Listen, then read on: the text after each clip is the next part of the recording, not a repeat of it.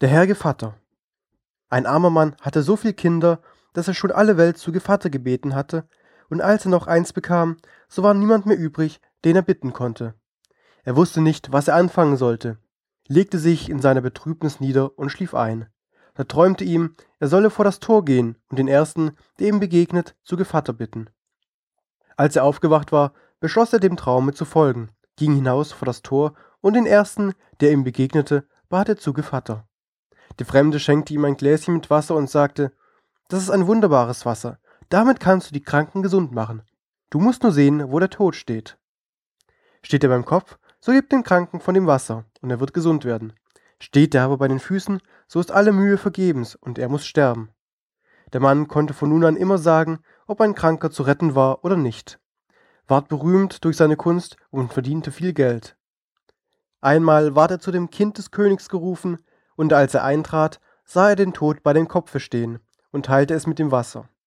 Und so war es auch bei dem zweiten Mal. Aber das dritte Mal stand der Tod bei den Füßen. Da musste das Kind sterben. Der Mann wollte doch einmal seinen Gevatter besuchen und ihm erzählen, wie es mit dem Wasser gegangen war. Als er aber ins Haus kam, war eine so wunderliche Wirtschaft darin.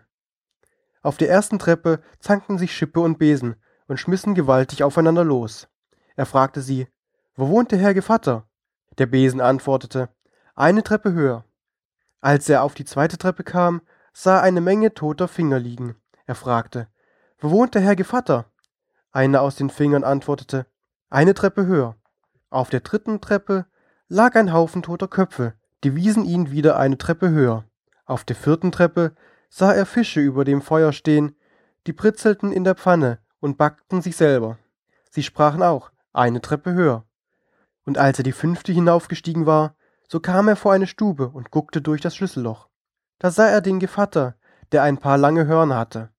Als er die Türe aufmachte und hineinging, legte sich der Gevatter geschwind aufs Bett und deckte sich zu. Da sprach der Mann, Herr Gevatter, was ist für eine wunderliche Wirtschaft in eurem Hause?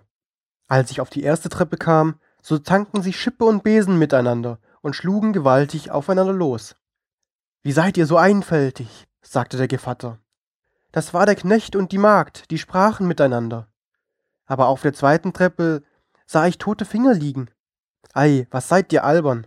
Das waren Skorzenewurzel. Auf der dritten Treppe lag ein Haufen Totenköpfe. Dummer Mann, das waren Krautköpfe. Auf der vierten sah ich Fische in der Pfanne, die britzelten und backten sich selber. Wie er das sagte, kamen die Fische und trugen sich selber auf und als ich die fünfte Treppe heraufgekommen war, guckte ich durch das Schlüsselloch einer Tür und sah ich euch, Gevatter, und ihr hattet lange, lange Hörner. Ei, das ist nicht wahr. Dem Mann ward Angst, und er lief fort, und wer weiß, was ihm der Gevatter sonst angetan hätte.